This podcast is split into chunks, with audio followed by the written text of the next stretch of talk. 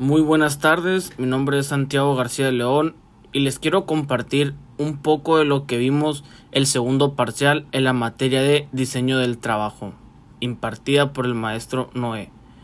Bueno, ¿qué les puedo decir? Ustedes sabían que 466 millones de personas en todo el mundo padecen pérdida de audición discapacitante.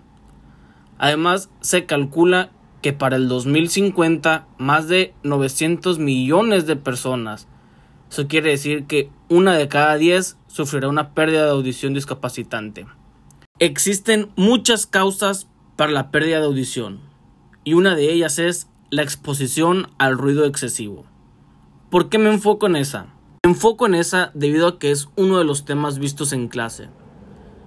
Y con eso quiero decir que existe una norma oficial mexicana que es la encargada de determinar los niveles máximos y los tiempos máximos permisibles de exposición por jornada de trabajo en un lugar donde exista el ruido. ¿Dónde quiero llegar con eso? Un ejemplo muy claro es si yo en un futuro trabajo en una empresa donde esté muy expuesto al ruido, es bueno saber esta norma, porque con esta norma yo voy a poder defenderme y saber a cuántos decibeles tengo que estar, cuántas horas de trabajo tengo que tener y así voy a poder proteger mi bienestar. Uno de los temas vistos son la antropometría y la ergonomía. A mí esos temas se me hacen muy importantes porque en la sociedad hay muchas personas que día con día los llevan a cabo. Un ejemplo de cómo le podría servir a las personas que están sentadas horas y horas tras un escritorio en una computadora es la forma de sentarse. ¿Qué postura van a tener? Además, la iluminación de su computadora e incluso la distancia a la que está el teclado.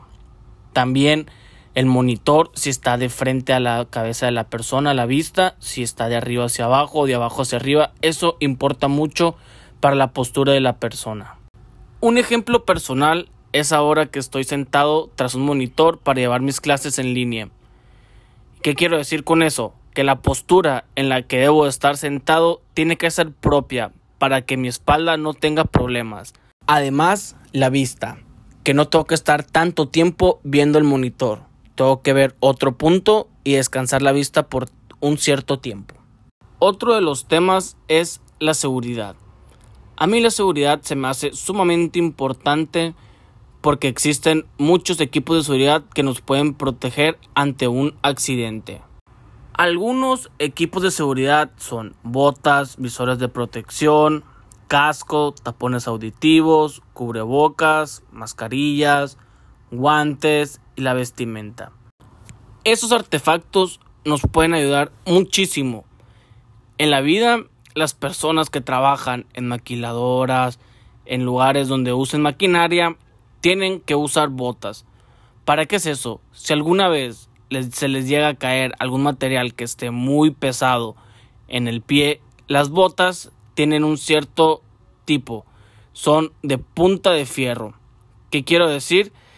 que cuando le caiga en la punta a la persona no va a sentir el dolor porque la bota lo va a proteger. Un ejemplo que a mí me pasó es en la materia de procesos de manufactura que usamos las máquinas en la escuela. Nos dicen que tenemos que llevar equipo de seguridad obligatoriamente.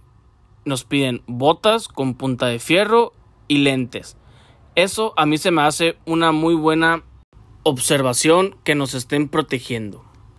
Otros de los temas vistos son las indicaciones y el color de seguridad.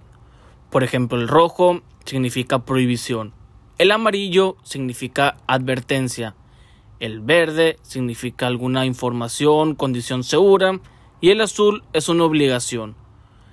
Hay carteles que nos describen estos colores junto con sus indicaciones. Por ejemplo, los carteles de no fumar, alto, que nos explican una prohibición. Los de advertencia, por ejemplo, que hay radiación, el de información, que nos dicen dónde están los artefactos de seguridad, y el de obligación, que nos dicen qué tenemos que tener puesto en ese área. Un ejemplo en el TEC es la salida de emergencia y las flechas que nos llevan a ella. Y en la vida cotidiana son las señales de tránsito que nos van guiando y nos van diciendo cuáles son los límites de velocidad. Concluyendo estos puntos nos van a ayudar a que tengamos más precaución y seguridad con nosotros mismos en el área de trabajo. Gracias, espero les haya gustado.